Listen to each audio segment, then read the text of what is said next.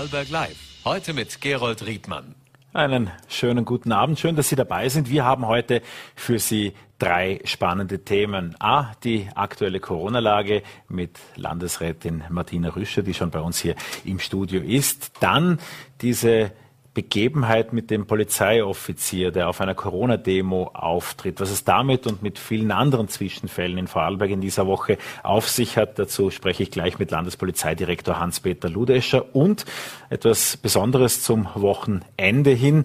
Es hat ja diese Woche einige Auseinandersetzungen gegeben zwischen dem Seilbahnsprecher Andreas Gapp und der grünen Abgeordneten Nadine Kasper. Die beiden äh, waren zuletzt ziemlich emotional. Es bleibt der Satz Nadine, es ist vorbei, der ähm, für sehr viel Unfrieden zwischen den beiden gesorgt hat. Äh, wir haben sie gemeinsam hier zum Gespräch eingeladen und werden das äh, in ungefähr 20 Minuten in unserer Sendung haben. Zunächst begrüße ich aber Gesundheitslandesrätin Martina Rüscher. Einen schönen guten Abend. Guten Abend, danke für die Einladung. Obwohl Ihr Kollege Landesrat Christian Gantner wiederholt betont hat, dass es ab sofort keine Probleme mehr mit dem Testen in Vorarlberg gibt, gibt es Verzögerungen, vor allem beim Freitesten gibt es noch einen Rückstau. Ähm, das ist ja besonders ärgerlich, wenn man in Quarantäne ist, eigentlich raus will, aber nicht weiß, ob es schon geht. Was ist da zu sagen? Ja, da darf ich erstens Christian Gantner ein bisschen in Schutz nehmen, denn er hatte das gesamte Screening-Testen übernommen, das heißt die Landesteststraßen äh, und das Google-Testen. Und dafür sind wir auch wirklich sehr dankbar. Das behördliche Testen liegt nach wie vor bei uns. Also die, nachdem das bei der Testabnahme gut funktioniert hat, kommt es in die Pathologie nach Feldkirch. Und ich möchte die Erwartungen an dieser Stelle auch wirklich dämpfen. Wir haben heute Maßnahmen gesetzt, weil wir sehen, die Zahlen steigen weiter laufend. Und wir müssen jetzt reagieren, denn wir müssen uns bei diesen ganzen behördlichen Prozessen Prozessen auf die nächsten Wochen vorbereiten. Wir müssen es stemmen können. Und wir haben zwei wichtige Schritte gesetzt. Wir haben erstens das Freitesten um einige Tage nach hinten verschoben, absichtlich, denn wir sehen, dass am Tag fünf, wenn man sich dort freitesten lässt, dass in den letzten Wochen nur 5,8 Prozent tatsächlich schon einen CD-Wert über 30 hatten, also sich freitesten konnten. Aber viele. Wir haben einige Zeit haben. darüber zu reden. Gerne. Haken wir da gleich ein. Das heißt, bisher war es ja so, nach fünf Tagen kommt man das erste erste Mal einen behördlich angeordneten PCR-Test machen. Da geht nicht der eigene Gurgeltest, sondern da muss man oder wird angerufen, es wird äh, zugeteilt ein Testtermin und dann ist die Hoffnung, dass der CT-Wert, der sogenannte, so über der 30er Grenze ist, dass eben keine äh, solche Virenlast mehr gegeben ist, dass eben äh, die Quarantäne beendet werden kann. Das hat in den vergangenen Wochen für fast niemanden zugetroffen. Ganz genau so ist das. Äh, wir sehen es zählt dort nur der behördliche Test. Da gibt es einige Unterschiede. Es darf zum Beispiel nicht gepoolt werden, weil wir eben ganz exakt diesen CT-Wert bestimmen können müssen. Und wir sehen, dieses Freitesten wird von vielen in Anspruch genommen. Ich verstehe das auch gut. In Absonderung zu sein ist für niemanden angenehm.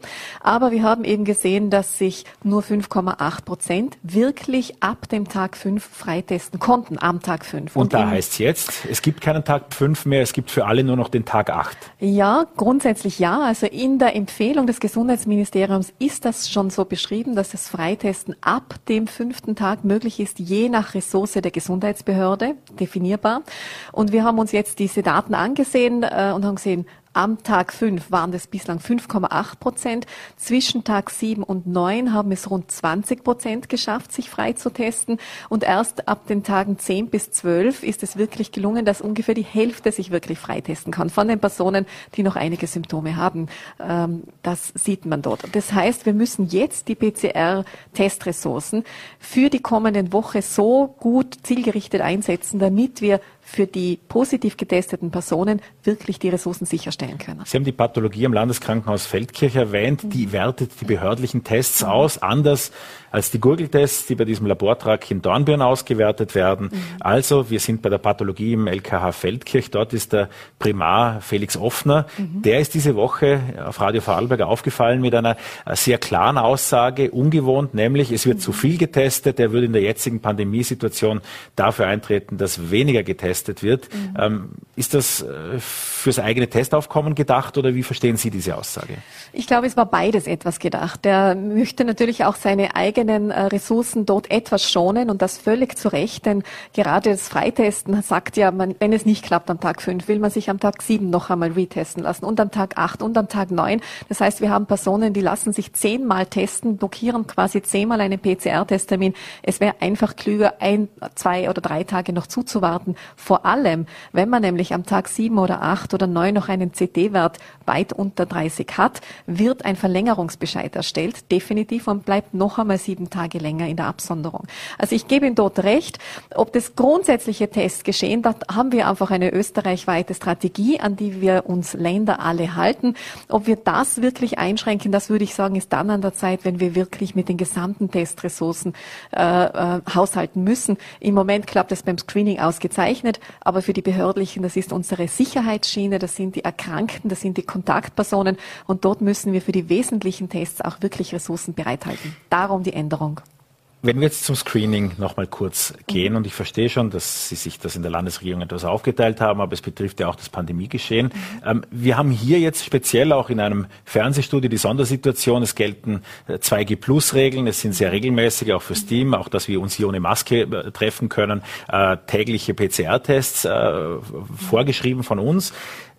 Das heißt auch, täglich einen PCR-Test zu machen für die Leute, die hier tätig sind. Ich verstehe aber auch in Diskussionen in Betrieben, aber auch draußen, dass da viele sind, die noch nie einen PCR-Test, auch noch nie einen Gurgeltest gemacht haben. Man sieht es auch im Dashboard sehr gut, dass die PCR-Tests im Vergleich zum gesamten Testgeschehen nach wie vor recht gering sind. Was empfehlen Sie denn im derzeitigen Pandemiegeschehen? Was ist vernünftig, sich testen zu lassen? Wir empfehlen jedenfalls, sich testen zu lassen und immer wieder mal einen Kontrolltest zu machen. Jedenfalls, wenn man sich etwas unwohl fühlt. Gerade bei Omikron sehen wir, dass es in der Regel eher leichte Symptome sind und dort empfehlen wir dringend einen Test und wenn immer möglich einen PCR-Test. Seit Heute Freitag ist ja auch der Antigentest wieder möglich, auch in Vorarlberg wieder möglich. Es ist möglich, sich für 24 Stunden frei zu testen, aber nur für den Nachweis 3G am Arbeitsplatz. Und wir empfehlen den Antigentest nur dann einzusetzen, wenn es wirklich zeitlich einmal ganz eng wird oder dieses PCR-Ergebnis nicht ganz rechtzeitig kam. Ansonsten ist der PCR-Test der richtige Test. Sich selbst immer wieder einmal, vor allem zum Beispiel nach einem Zusammentreffen mit großen Gruppen, einmal einen Sicherheitstest zu machen. Bei ersten leichten Symptomen Firmen, in der eigenen Familie einen Sicherheitstest zu machen. Äh, das macht Sinn. Zu übertreiben äh, macht einfach auch keinen Sinn. Das ist völlig klar. Sie haben äh, angesprochen, dass in den kommenden Wochen sicherlich noch mit einer Steigerung zu rechnen ist. Auch die mhm. Zahlen, wenn man sich das ansieht, wir hatten in Vorarlberg den Höchstwert im vergangenen November bei 11.000 aktiv äh, Infizierten. Mhm. Äh, aktuell sind es 10.000. Genau. Das heißt, es wird nicht mehr lange dauern, bis diese Zahl, dieser äh, Rekordwert eingestellt wird. Äh, wie schätzen Sie denn die Lage ein? Ist in diesem Zusammenspiel überhaupt noch ein Contact Tracing und all die anderen Dinge, die bei niedrigerem Pandemiegeschehen im Vordergrund standen, möglich? Ja, aus meiner Sicht, so lange wie es geht, werden wir das aufrechterhalten, denn es ist einfach noch das einzelne Bekämpfen. Äh, wir haben im Contact Tracing auch umgestellt seit heute auf eine rein digitale Abfrage. Das wird uns auch wieder helfen, Ressourcen zu sparen. Das heißt, wenn man jetzt einen positiven Test erhält, kommt sofort auch das Formular mit, mit dem man bisher erst beim Anruf dann die Daten erhoben hat. Äh, und wir haben gesehen, es hat uns sehr gefreut, seit heute 0 Uhr ist das freigeschaltet. Heute um 14 Uhr waren schon 700 ausgefüllte ausgefüllte Formulare da. Das funktioniert. Die Menschen sind die digitalen Wege gewöhnt und anrufen werden wir also nur mehr jene Personen, die dieses Formular nicht innerhalb von 24 Stunden ausfüllen oder wenn wir die Daten noch einmal überprüfen müssen, die dort angegeben sind. Über kurz oder lang, mittelfristig, glaube ich, wenn die Verläufe der Corona-Mutation weiterhin so leicht sind, werden wir uns insgesamt überlegen müssen, wie wir damit umgehen. Und das bedeutet für mich schon, ob Absonderungen überhaupt noch notwendig sind. Wir sondern uns ja wegen einer Grippe auch nicht ab. Das tun wir im Moment deshalb, um das Gesundheitssystem zu schützen. Sollten auch die nächsten Mutationen so leicht sein, glaube ich, ist das etwas, das wir auf Bundesebene durchaus diskutieren müssen. Für den jetzigen Moment gilt diese Absonderung. Eine erste äh, Vereinfachung gab es ja insofern, dass wenn wer dreifach äh, geimpft ist, nicht mehr als Kontaktperson gilt. Mhm. Das heißt auch der Fall, wenn sich die Kinder in der Schule angesteckt haben oder wenn sonst eine Infektion auch im gleichen Haushalt passiert, es gibt mhm. keine Absonderung mehr. Das ist richtig. Als Kontaktperson wird man nur mehr eingestuft, wenn man nicht dreifach geimpft ist und auch keine andere Schutzvorrichtung getragen hat. Also auch die FFP2-Maske, wenn man die durchgehend trägt, wird man nicht als Kontaktperson abgesondert. Das macht auch Sinn, denn wir sehen, der Schutz ist ein höherer, das Ausbreitungsrisiko für geimpfte und von geimpften Personen ist ein geringeres und wir müssen ja mit diesen Zahlen auch umgehen und wir müssen auch langsam lernen, mit diesem Virus zu leben die Absonderungsbescheide dauern. Wie lange sie es überhaupt noch gibt, das wird zu diskutieren sein. Ähm, die Impfpflicht ist diese Woche beschlossen worden und mit ihr auch eine Impflotterie, die da kommen soll. Äh, inwiefern beurteilen Sie dieses Doppelspiel aus einerseits eine Pflicht und dann wird man noch belohnt für das, dass man sich an die Pflicht hält? Ja, noch ein kurzer Satz zu den Absonderungsbescheiden. Warten Sie nicht auf den Bescheid. Sie sind abgesondert mit der ersten digitalen Information, die Sie nach dem positiven Testergebnis erhalten. Also nur, nicht nur quasi warten, bis dann dieser Bescheid kommt. Das ist dann noch einmal die schriftliche Unterlage. Macht es Sinn, eine Pflicht auszusprechen und gleichzeitig Anreize zu setzen? Aus meiner Sicht ja. Wir sollten jeden Weg nutzen, um Menschen zur Impfung zu motivieren. Wir wissen, wir haben drei große Gruppen. Wir haben Menschen, die haben echte Sorgen und Ängste. Die müssen wir beantworten vermutlich wird vieles davon nur mehr im, im, im, Dialog möglich sein, im Zwiegespräch. Wir haben Menschen, die zögern noch etwas, auch die könnten vielleicht mit Anreizen noch überzeugt werden. Und wir haben eine dritte Gruppe, das sind allerdings sehr wenige, aber sehr lautstarke Gruppen.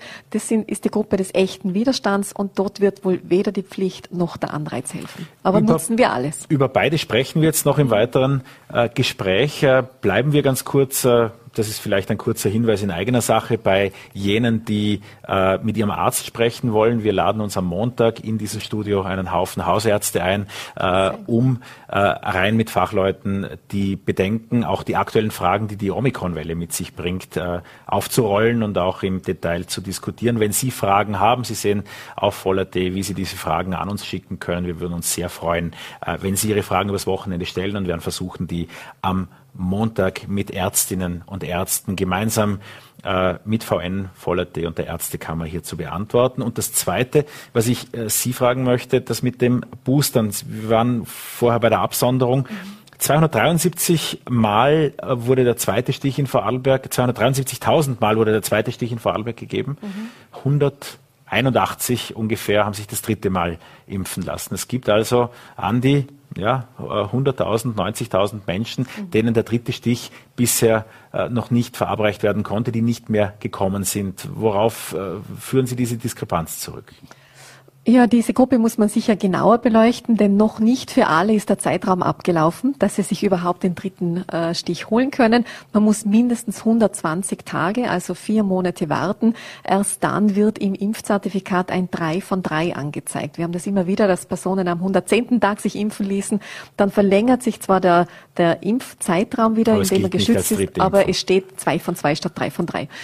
Ähm, ja, wir brauchen aber sicher rund 30.000 Menschen relativ rasch bei der dritten Dosis und das werden die Personen auch bemerken. Wir bewerben das ja derzeit sehr intensiv, denn mit 1. Februar wird dieser Impfzeitraum oder der geschützte Zeitraum, die Gültigkeit des grünen Passes für Personen, die zweimal geimpft sind, auf sechs Monate gekürzt, von bisher neun Monaten. Und da wissen wir, wir haben rund 30.000 Personen, äh, die das dann betreffen wird und da wird am 1. Februar der Impfpass rot sein. Und wenn man das vermeiden möchte, dann bitte relativ rasch diese dritte Dosis holen. Wir haben ausreichend Impftermine, wir können laufend äh, verstärken, wenn notwendig, aber dort wird man es zum ersten Mal sehr klar wieder spüren. Und damit wechselt auch diese Impfquote oder die Quote des, der gültigen Impfzertifikate auf dem Dashboard ständig nach oben und unten, weil sich immer wieder die Richtlinien ändern. Und auch insgesamt etwas nach unten und damit entfernen sich auch die Gemeindewerte noch weiter von dem Wert, der bei der Impflotterie dann gefordert ist und mit dem auch den Gemeinden zusätzliche Mittel mhm.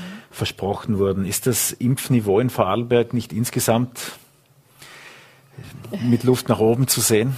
Ja, selbstverständlich. Ich glaube, im ganzen deutschsprachigen Raum. Wir haben hervorragend gestartet im ersten Halbjahr.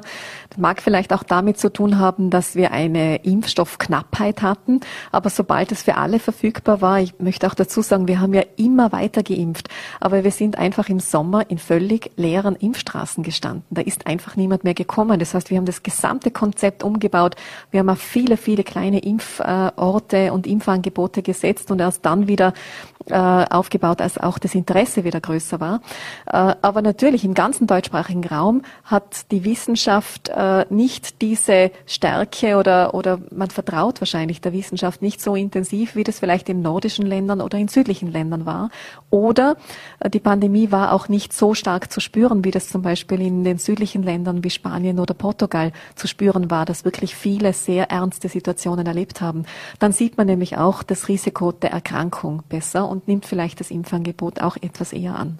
Es gibt eine Gruppe, die Sie schwerlich überzeugen werden können und wir können uns hier auch ein Bild ansehen von einer Demonstration in dieser Woche. Es vergeht nahezu keine Woche, manchmal auch kein Tag, wo nicht vor dem Landhaus, das ist der mhm. Platz hier, demonstriert wird. Auch die Polizei ist gefordert. Da werden wir gleich noch mit dem Landespolizeidirektor sprechen. Mhm. Ja, wie geht's Ihnen denn mit dieser Demonstrantengruppe? Sie sitzen da drin, während da draußen äh, versammelt wird. Welche Gedanken, äh, was, was würden Sie den Demonstranten gern sagen? Äh, ich würde gerne die Botschaft platzieren, dass man bitte äh, dass Protest in Ordnung ist. Also wir leben in einem Land mit Meinungsfreiheit, das darf man tun. Ich bin schon dankbar, wenn man den Protest auf die Kanäle reduziert, wo man niemanden von lebenswichtigen Maßnahmen abhält. Wenn man nicht in Vorarlberg vor Spitälern protestiert und äh, Zufahrten beschränkt. Wir merken immer wieder, wir haben auch erste Rückmeldungen, dass man mit Telefonanrufen versuchen will, die 1450 lahmzulegen. Das ist kein Protest aus meiner Sicht und das lehne ich vehement ab. Menschen in unserem Gesundheitssystem arbeiten, um uns alle zu schützen, um uns zu stärken, dürfen nicht in ihrer Arbeit behindert werden. Äh, ich denke, einfach die Demonstrationen sind auch ein wichtiges Ventil. Es kann äh, eine andere Ansicht geäußert werden und wir brauchen Ventile, denn wir haben wenig Möglichkeiten, dass man sich am Stammtisch jetzt im Moment gerade austauschen kann. Ich hoffe persönlich, dass wir Wege finden, dass sich das mit der Zeit vermindert, weil wir einerseits die Pflicht jedenfalls einführen. Sie wurde auch gestern beschlossen. Das heißt, man kann sie nicht wegdemonstrieren. Die Pflicht wird gelten. Und andererseits hoffe ich, dass wir mit guter Information auch vielleicht im persönlichen Dialog, danke auch für die Initiative mit Ärztinnen und Ärzten, doch die eine oder den anderen überzeugen kann, dass der Schutz für sich selbst und der Schutz für das direkte persönliche Umfeld, für die Menschen, die man im Alltag trifft, einfach über allem steht und sie steht auch über dem persönlichen Freiraum. Es wurden auch in Vorarlberg Schutzzonen rund um Gesundheitseinrichtungen verordnet. Äh, Gab es da schon Zwischenfälle? Haben Sie schon äh, Situationen erlebt, wo Sie sich denken, äh, es ist jetzt gut, dass es diese Schutzzonen gibt? Ja, bislang gibt's ja nur den Ministerratsvortrag, dass das möglich sein wird und darüber bin ich wirklich sehr froh. Wir hatten in Vorarlberg Gott sei Dank nur eine nur erste kleine Aktionen mit Kerzen, die vor Spitälern äh, angezündet wurden. Aber auch dort hat es zu sehr viel Unmut geführt, nämlich vor allem in den Häusern. Und mich haben Mitarbeiter dann kontaktiert und sie haben gesagt, wir verstehen es nicht. Wir kämpfen hier herinnen um das Überleben der Patientinnen und der Patienten, geimpft und ungeimpft. Und da draußen äh, wird demonstriert gegen Maßnahmen, äh, die Menschen schützen. Äh, bitte unternehmt etwas dagegen. Und ich stehe da voll hinter dem Personal zu 100 Prozent äh, und danke allen allen, die da mit besonderem Einsatz für uns alle arbeiten. Zum Abschluss noch, Sie haben die nächsten zwei Wochen angesprochen. Mit was rechnen Sie denn in Sachen äh, Covid-Entwicklung in Vorarlberg? Ja, wir verlassen uns da immer ein bisschen auf die Prognosen unserer Expertinnen und Experten und die wechseln auch von Woche zu Woche, aber im Moment rechnen wir mit dem Peak in den ersten zwei Februarwochen und wir hoffen dann alle, dass die Zahlen nach unten gehen und was wir auch hoffen ist, dass es weiterhin so ruhig bleibt in den Spitälern. Wenn das so bliebe, dann äh, hätten wir diese Omikron-Welle relativ gut geschafft und müssen uns jetzt nur schon wieder, damit sind wir ja beschäftigt, auf den Herbst vorbereiten, um die nächste Welle dann auf den nächsten Herbst und Winter hin ähm, entsprechend abwehren zu können. Auch davon sprechen wir aber jetzt nicht kurz vor dem Wochenende. Frau Gesundheitslandesrätin, vielen Dank für den Besuch bei uns im Studio. Sehr gerne, danke für die Einladung. Und damit bleiben wir gleich bei den Demonstrationen. Die Polizei ist ja derzeit in mehrerlei Hinsicht gefordert. Äh, ich freue mich sehr, dass der Vorarlberger Landespolizeipräsident Hans-Peter Ludescher bei uns ist. Einen schönen guten Abend. Herzlichen Dank für die Einladung. Ein Polizeimajor, das ist seit heute Morgen in vieler Munde, ist im, in der Kritik, weil er als äh, Privatperson, wie er betont, hat sich auch heute dann äh, uns gegenüber geäußert, als Privatperson auf einer Demo aufgetreten sein will, als Moderator, auf Parteiveranstaltung der MFG-Partei äh, auch und ähm, so wie wahrscheinlich ein Bürgermeisterkandidat in Bludenz auch bei der SPÖ äh, sich politisch engagieren kann, wird es ja auch Polizisten geben, die sich bei MFG oder mit anderen Parteien sympathisieren. Ähm, wieso hat es für so viel Wirbel gesorgt? Nun, es wird natürlich intern nicht gern gesehen, wenn auf der einen Seite die Kollegen regelmäßig Dienst versehen müssen, aufgrund dieser vielen Demonstrationen quasi kein freies Wochenende haben, äh, zu Demonstrationen abbeordert werden, wo die Polizei zum Teil auch äh, beschimpft wird oder zumindest einmal in ein Eck gestellt wird, äh, in das wir eigentlich nicht gehören. Und dann tritt ein äh, ja, doch höherer Funktionär der Landespolizeidirektion so quasi auf der Gegenseite auf. Das ist natürlich verständlich, dass das für Unmut führt in den eigenen Reihen. Es sorgt ja auch für konkrete Folgen. Der Polizeioffizier ähm, ist ohne Maske auf einer Demonstration fotografiert worden. Äh, er habe sie kurz aus äh, Gründen der Atemnot abgenommen und dann gleich wieder aufgesetzt, sagt er uns heute. Ähm, aber was sind da auch disziplinär für Maßnahmen, die Sie eingeleitet haben? Also grundsätzlich ist es mal so, dass auch ein Polizist auf eine Versammlung gehen darf. Wir sind nicht davon ausgenommen, uns steht das Versammlungsrecht genauso zu. Äh, wir haben uns allerdings auch an die Vorschriften zu halten und bei einer Demonstration besteht Maskenpflicht und wenn ich diese nicht einhalte, dann brauche ich eben auch entsprechend gute Gründe, äh, zum Beispiel eine ärztliche Befreiung, damit ich äh, keine Maske aufhaben muss.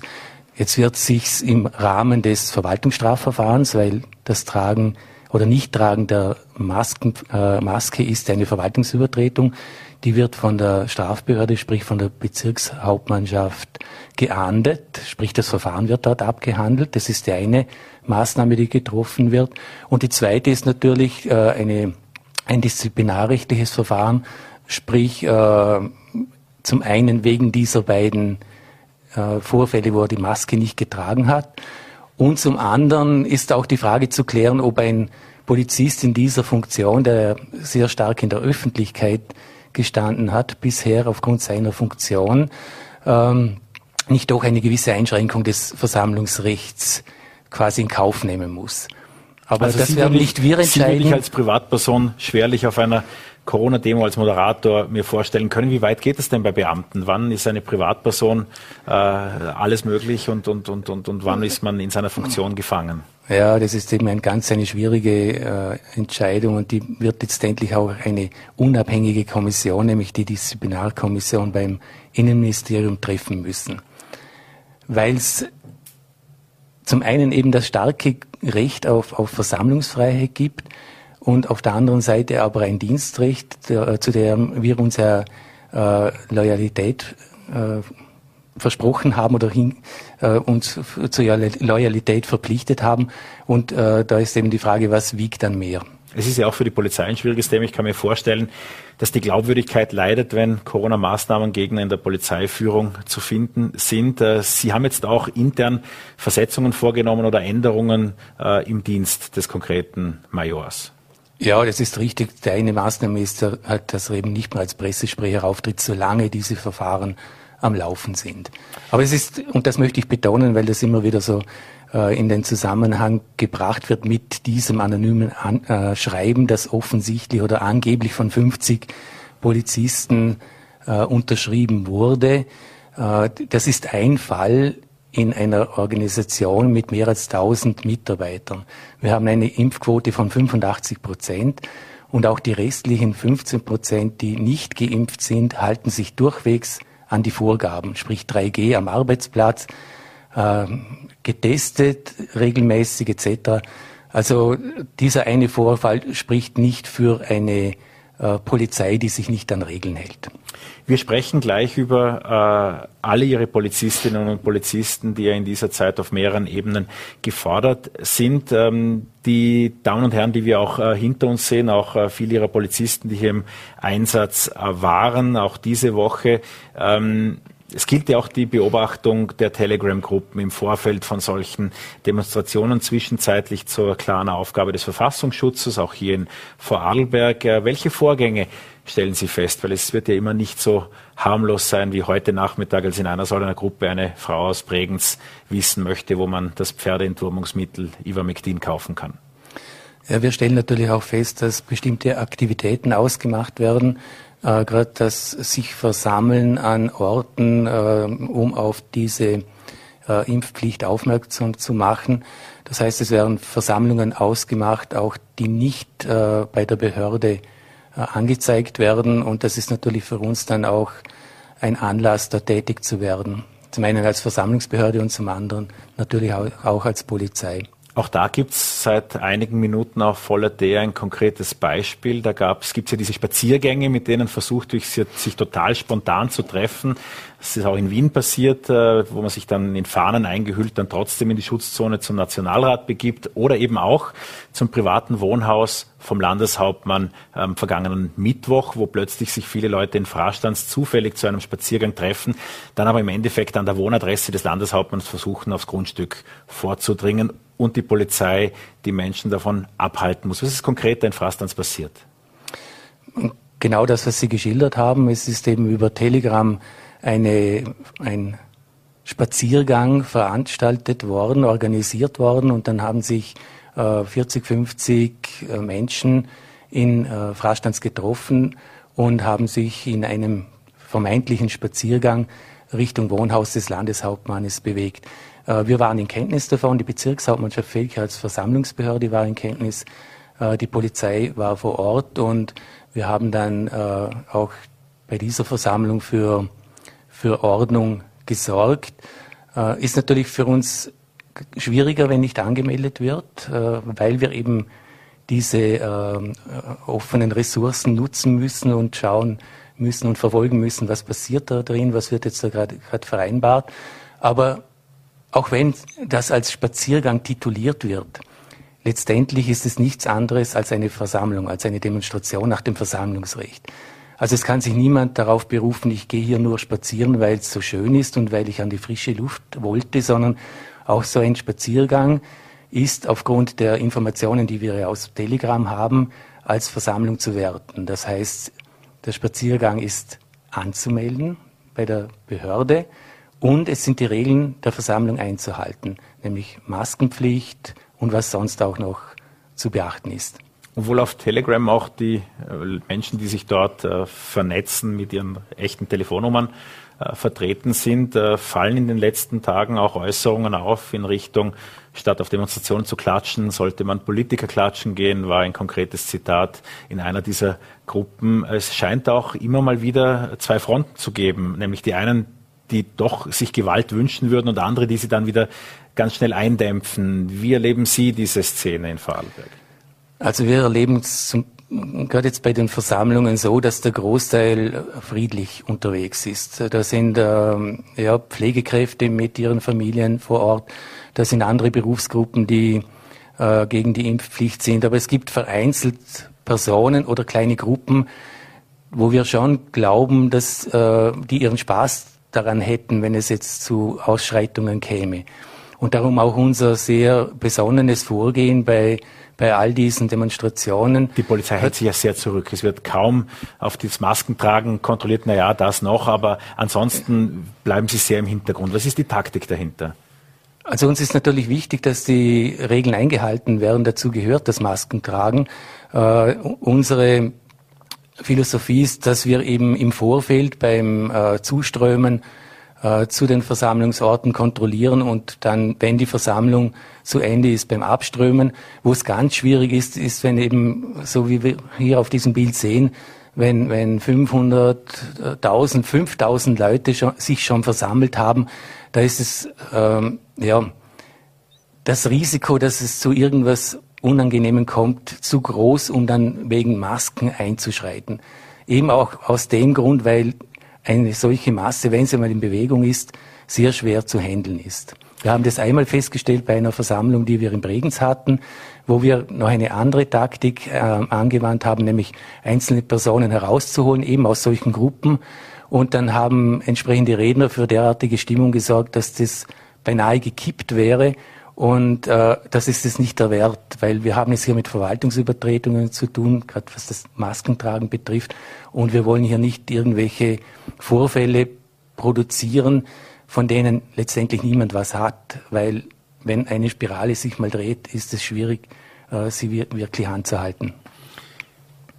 Es wird nicht nur auf Corona-Demos kontrolliert, sondern auch im Alltag. Wir haben es auch hier in der Redaktion gemerkt. Wir wurden mit einer 2G-Kontrolle bedacht, ohne Zwischenfälle, wie ich berichten kann. Allerdings, ähm, viele Beamten sind auch im Einsatz in ungewohnter äh, Tätigkeit, nämlich eigentlich im Handel und auf anderen Wegen daran QR-Codes zu scannen und das sicherzustellen. Was können Sie berichten? Wie gehen diese Einsätze von sich? Gibt es da Auffälligkeiten? Also wir sind da im, im Auftrag der Bezirkshauptmannschaften unterwegs.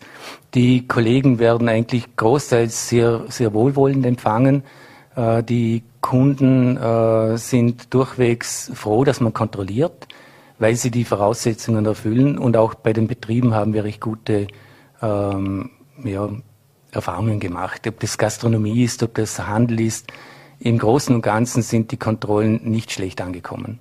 Und Sie haben es angesprochen an die 1000 Polizistinnen und Polizisten in Vorarlberg. Ähm, sind die Infektionen bei Ihnen und die Absonderungen schon ein Thema oder funktioniert alles so, wie es soll, mehr oder weniger? Also wir hatten sehr gute Zahlen bis vor ungefähr zwei Wochen. Jetzt steigt es aufgrund von Omikron äh, doch etwas. Äh, wir sind aber immer noch bei ungefähr 20 äh, Beamten, die 25, die nicht zur Verfügung stehen.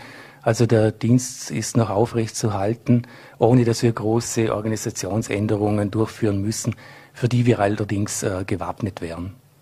Gut, das war ein Einblick in die polizeiliche Arbeit. Äh, vielen Dank für äh, die Informationen, auch die aktuellen, die sich heute während des Tages ergeben haben und für einen Besuch bei Vorarlberg Live Landespolizeidirektor Hans-Peter Ludescher. Gerne, danke kann man mit Schneekanonen gegen Klimawandel ankämpfen. In dieser Woche hat sich eine emotionale Diskussion nicht unbedingt ums Heliskiing, aber sicherlich auch befeuert dadurch ergeben. Und zwar zwischen dem Vorarlberger Seilbahnerchef Andreas Gapp und der grünen Tourismussprecherin Nadine Kasper. Äh, durch das Reden kommen die Menschen zusammen, heißt es, und das ist doch auch unser Motto für heute Abend. Wir haben die beiden eingeladen zum großen Wintersport-Duell. Freue mich sehr, dass Sie hier im Studio beziehungsweise auch zugeschaltet sind. Guten Abend. Guten Abend, danke. Frau Kasper, Sie hatten eine dringliche Anfrage gestellt. Eigentlich eine, wie man sie im Winter stellen kann, nämlich nach einer sehr warmen äh, Ferienperiode, in der auch viele Skikanonen stillstanden. Was wollten Sie mit der Anfrage eigentlich bewegen? Also ich glaube, ich möchte ganz am Anfang schon festhalten, es ist meine Aufgabe als Abgeordnete, Anfragen und Anträge zu stellen und äh, Probleme zu beleuchten und vielleicht auch Lösungswege dafür zu finden. Und wieso Herr Gab jetzt da so emotional reagiert hat, kann ich Ihnen nicht beantworten. Es sagt viel über ihn aus, aber nicht über meine politische Arbeit. Ich bin einfach Tourismussprecherin. Herr Gab vertritt die Seilbahnen.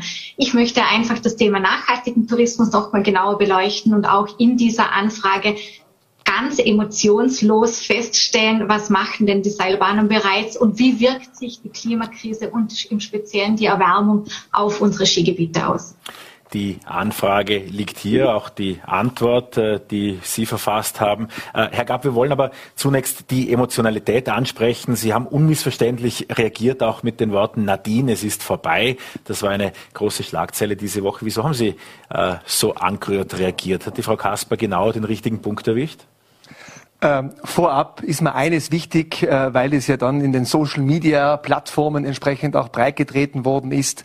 Sollte äh, durch diese Äußerungen von mir die Nadine verletzt worden sein, das war überhaupt nicht meine Absicht. Die Absicht war, hier ein Signal zu setzen für ein Thema, welches wichtig ist. Und äh, wichtig bedeutet, wenn die äh, Nadine erzählt und sagt, dass es um Lösungen geht, wer die Erwartungshaltung zunächst einmal mit Betroffenen sprechen, um dann im zweiten Schritt natürlich eine Anfrage an Landtag, das höchste Gremium in Vorarlberg, zu stellen.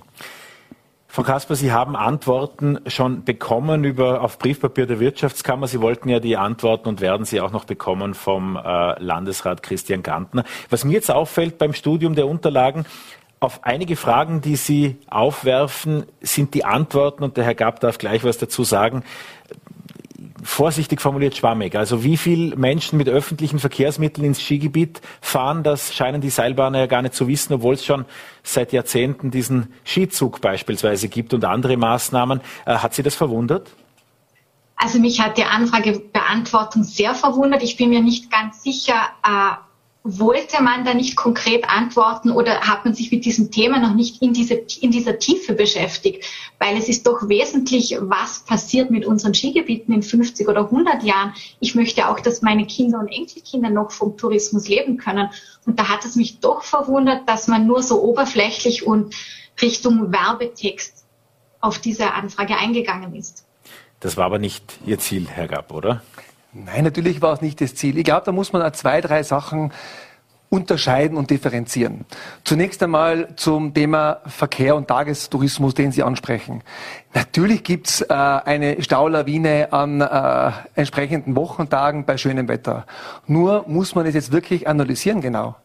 Früher waren in den Autos wirklich nur Skifahrer. Mittlerweile haben die Destinationen richtigerweise ihre Produktbreite erweitert.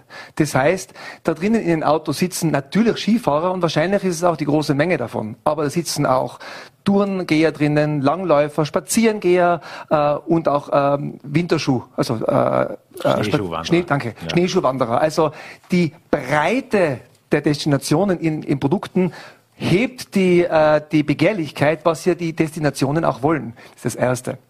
Das Zweite zum Thema äh, Nachhaltigkeit und Schnee. Da muss man jetzt diskutieren und differenzieren. Geht es einerseits um das Thema Geschäftsgrundlage Schnee oder geht es um die Frage, wie wir als Seilbahnen nachhaltig unser Geschäft machen? Gut, bleiben wir da ganz kurz drauf. Nachhaltigkeit. Ich habe auch gelesen, dass zu 90 Prozent aus erneuerbaren Quellen der Schnee hergestellt wird. Die Energie davon wird aus der Wasserkraft kommen, wie bei jedem Haushalt in Vorarlberg. Äh, also von daher dürfte das ja äh, ohnehin sein. Nur die Frage ist, wie weit kommen Schneekanonen? Wie ging es Ihnen denn auch im Kleinwalsertal, wo Sie ja äh, verantwortlich sind für die Bergbahnen in dieser Weihnachtsperiode? Es war einfach zu warm. Da hilft auch die beste Schneekanone nichts mehr, oder? Ich habe das ja auch in meiner, in meiner Pressekonferenz gesagt. Niemand negiert das Thema der Erderwärmung. Niemand. Wir sehen deutlich heißere Sommer. Wir sehen unterschiedliche Einschneidzeitpunkte bei schwankenden Temperaturen. Also das ist alles Fakt. Und ja, äh, auch wir haben es im äh, Dezember von minus 12 Grad auf, ähm, äh, auf, auf Plusgrade gehabt. Also die Unterschiede werden größer. Mit der technischen Beschneiung sind wir in der Lage, diese Unterschiede auszunivellieren, dass man das Produkt in Planungssicherheit zum richtigen Zeitpunkt bereitstellen kann und über wärmere Perioden gut drüber wegkommt. Das ist das Vorgehen, wie es bei uns überall, also nicht nur in Vorarlberg, sondern generell gemacht wird. Die Frage, wie gehen wir um, wenn das nicht mehr funktioniert, wenn es nicht mehr ausreicht, wie wir umgehen, wenn Schnee nicht mehr da ist, natürlich befassen wir uns mit dem. Wir bauen das Sommergeschäft massiv aus. Ähm, aber ich bin auch wirklich interessiert, was sind denn die Antworten, die Lösungsantworten von den Grünen, in ganz konkreten von der Nadine Kasper, auf die Frage, was haben wir denn in 50 Jahren für einen Tourismus, wenn es vielleicht dann keine Schnee mehr gibt? Nur bis dorthin ist es auch unsere Verantwortung, das Hauptmotiv, es gibt Schnee zu nutzen und das für die Gäste und für die Einheimischen bereitzustellen. Frau Kasper, da waren aber auch viele andere Punkte drin, die Sie mit Ihren Fragen aufwerfen, auch das Preisniveau äh, in den äh, Vorarlberger Skigebieten, äh, gleichzeitig aber auch die Frage, gibt es Parkgebühren, gibt es keine Parkgebühren? In welche Richtung geht denn Ihre Vision vom Wintertourismus? Also wir werden auch in Kürze ein grünes Tourismusstrategiepapier präsentieren. Wir haben natürlich sehr viele Ideen auf dem Tisch. Und zwar geht es in unserer Vision darum, auch die sozialen und ökologischen Kriterien zu berücksichtigen. Wenn wir im Vorarlberg von nachhaltigem Tourismus sprechen, soll das nicht nur ein Pickerl sein, dass wir uns draufkleben und nachher sagen, vielleicht noch sagen, Helis King ist vielleicht auch noch irgendwie nachhaltig. Also dann haben wir die Diskussion verfehlt. Es geht darum zu schauen, äh, beispielsweise, wie können wir regionale und biologische Produkte mehr im Tourismus forcieren. Da denke ich nicht nur an die Gastronomie, da gibt es schon ganz wunderbare Beispiele. Ich denke hier auch an die Gastronomie nicht nur im Tal, sondern am Berg, in Berghütten, in Skihütten. Da ist Salzburg mit einem sehr guten Beispiel vorangegangen. Wir wissen nämlich, wie wichtig diese Landwirtschaft für unseren Tourismus ist. Ich denke aber auch an eine Modellregion alternative Arbeitszeitmodelle in Vorarlberg das wäre gerade prädestiniert, im Tourismus da verschiedene Wege zu gehen und auszubauen. Und wenn wir über Arbeitsplätze reden, müssten wir künftig auch darüber reden, wenn wir darüber reden, wie wir Familienväter und Mütter wieder in die Branche zurückbringen möchten, brauchen wir natürlich auch entsprechendes Kinderbetreuungsangebot. Da lade ich auch die Seilbahnen dazu ein, sich selbst einzubringen. Da gibt es nämlich schon sehr viele innovative Unternehmen in Vorarlberg, die eigene Wege gehen in dieser Sache. Und wenn wir über nachhaltigen Tourismus sprechen, sprechen wir natürlich auch über die Anreise. Da sind wir in Vorarlberg schon auf einem sehr hohen, auf einem sehr guten Niveau. Wir haben das zweitbest ausgebaute Öffinetz in Österreich nach Wien. Da sind viele neidisch auf uns, aber es geht auch um diese letzten Kilometer vor Ort. Äh, Stichwort Carsharing-Modelle, Stichwort E-Bike. Also da gibt es äh, ganz viele Ideen. Äh, beispielsweise in Salzburg wird das auch schon sehr intensiv umgesetzt mit den Pearls, also die die versuchen sich wirklich mit dem Thema ganz intensiv auseinanderzusetzen. Und das kann man nicht nur auf die politische Ebene abwälzen, sondern da ist jeder Einzelne, jeder Einzelne gefragt. Lassen Sie uns noch kurz über das Heliskiing reden. Sie haben das eben angesprochen. Die Landesregierung bemühte sich ja zu sagen, auch man äh, versucht das einzudämmen. Tatsache ist, es wurde verlängert, die Genehmigung. Ähm, Ihnen ist das ein Dorn im Auge. Landesrat Rauch hat auch angekündigt, äh, rechtliche Schritte einleiten zu wollen. Glauben Sie, dass man den jetzigen Bescheid dann noch verhindern kann? Ah, der Bescheid ist jetzt auf dem Tisch. Äh, ich kann das nicht verstehen, dass das der Landeshauptmann wieder durchgewunken hat, entgegen der Bedenken der Natur- und Umweltschutzorganisationen. Das verstehe ich nicht, dieses Vorgehen. Ja, jetzt werden wir weitere Schritte verfolgen, weil Heliskiing ist natürlich nicht nachhaltig. Heliskiing ist ein teures Privatvergnügen für viele, äh, für einige Einzelpersonen. Helis King ist aber auch nicht äh, relevant wirklich für den Tourismus. So ehrlich müssen wir uns sein. Wir sind ja hier die einzige Region, in der das in Österreich überhaupt noch möglich ist. Und wenn wir das so begründen, dass Tourismus in Lech nicht mehr möglich ist, wenn Helis King wegfällt, ja, dann haben wir ein ganz anderes Problem. Herr Gabb, welche Rolle spielt denn das Helis King aus Ihrer Sicht? Darf ich, bevor ich auf Heliskiing eingehe, kurz was sagen, weil was mir wichtig ist. Äh, wenn ich höre, dass von der Nadine Kasper von der Grünen Partei ein Tourismuskonzept kommt. Ich freue mich drauf. Also ich würde mich gern mit dem auseinandersetzen und ich finde es schade, dass bis zum heutigen Tag nicht eine Interaktion zwischen der Grünen Partei einerseits und zumindest der Seilbahnwirtschaft, nur für die kann ich sprechen, es gegeben hat. Stimmt uns nicht. abzuholen. Uns, also seitdem ich seit ein, ein Vierteljahren Obmann bin und auch bei meinem Vorgänger gab es keine Kontakte und das wäre interessant. Hier den Austausch zu führen und den will ich ja. Ich will darüber reden, was sind eure Ansichten. Ich will mich auseinandersetzen mit den Lösungsvorschlägen von anderen. Vielleicht ist da was dabei. Also wir sind ja nicht die, äh, die Erfinder, die alles immer allein auf den Tisch bringen. Da wäre ich wirklich froh, ist ein schönes Beispiel. Frau Kasper, Sie haben energisch den Kopf geschüttelt. Der Herr Gab sagt, Sie melden sich nicht? Zwei Dinge. Ich habe vor einigen Monaten mit den Seilbahnen Kontakt aufgenommen und da sind wir auch bei einem sehr guten Thema. Ich habe nämlich die Frage an die Seilbahn gestellt oder das Anliegen vorgebracht. Ich würde mich sehr freuen, wenn Begleitpersonen von Menschen mit Behinderung künftig gratis die Seilbahnen nutzen könnten. Das Thema war scheinbar nicht wichtig genug. Es wurde vertagt. Ich habe bis heute keine Antwort. Ich freue mich vielleicht bei unserem nächsten Treffen, Herr Gab, wenn Sie mir darauf vielleicht eine tolle Lösung präsentieren könnten. Und das andere möchte ich ja schon auch festhalten. Herr Gab spricht immer von der persönlichen Ebene. Nachhaltiger Tourismus und Klimawandel sind keine persönlichen Gesprächsthemen, sondern das ist gesellschaftlich relevant. Und da werde ich natürlich alles dafür tun, dass auch bereit zu kommunizieren. Tourismus ist nämlich mehr als nur die Seilbahnwirtschaft. Tourismus betrifft sehr viele Bereiche. So, jetzt mische ich mich ganz kurz ein, bevor das wieder sehr emotional wird. Äh, Herr Gab, ähm, die gesellschaftliche Ebene und auch die, das, äh, was, was, was der Tourismus ist. Wir waren beim Heliskiing und die Frage danach, welche Rolle das spielt. Ich muss noch einmal kurz darauf eingehen. Das ist wirklich, weil es gerade Spaß macht. Schauen Sie, da haben wir einen anderen Ansatz. Wir sind Teil einer großen und breiten Gesellschaft. Dass wir allein es nicht äh, festlegen können. Das ist auch gut so. Da habe ich überhaupt kein Problem damit. Aber überhaupt nicht mit uns über strategische Themen zu sprechen. Und dann ein konkretes Beispiel. Nochmal, das ist wichtig, wie wir mit behinderten Personen umgehen. Das ist korrekt. Aber in strategischer Frage, beim Beispiel, wie das grüne strategische Tourismuspapier ausschaut, da wurden wir nicht hinzugezogen. Und wir sind auch ein Teil der Gesellschaft. So, jetzt zum Heliskiing. Ja, aber jetzt ja? bleibe ich auch dabei. Was ja? wären denn geeignete Formen? Ich meine, ich finde es ja schon gut, dass Sie hier im Vorarlberg Live-Studio zusammenkommen. Was wären für Möglichkeiten, äh, für Austauschformate, um sich auch mit mehreren Parteien und vielleicht nicht ausschließlich mit der ÖVP, sich über die Zukunft der Seilbahnwirtschaft auszutauschen? Ich glaube, dass es klein beginnen muss. Ich freue mich wirklich darauf, dass wir gemeinsam den Termin gefunden haben, wo äh, die Nadine zu mir ins Kleinwasser da kommt. Ich komme das nächste Mal dann, dann auch gerne ins Montafon. Also das ist dann auch gern ein äh, in beide Richtungen, weil mein Ansatz lautet, es geht nicht nur um ein Gespräch. Man muss im Gespräch bleiben, um dann, wenn Prozesse wie die Tourismusstrategie, die gerade im Laufen ist, dass man da weiß, was die Teile der Gesellschaft, und nochmal, ich betone wir sind Teile der Gesellschaft, auch denken und handeln und äh, meinen, dass es da zum Austausch kommt.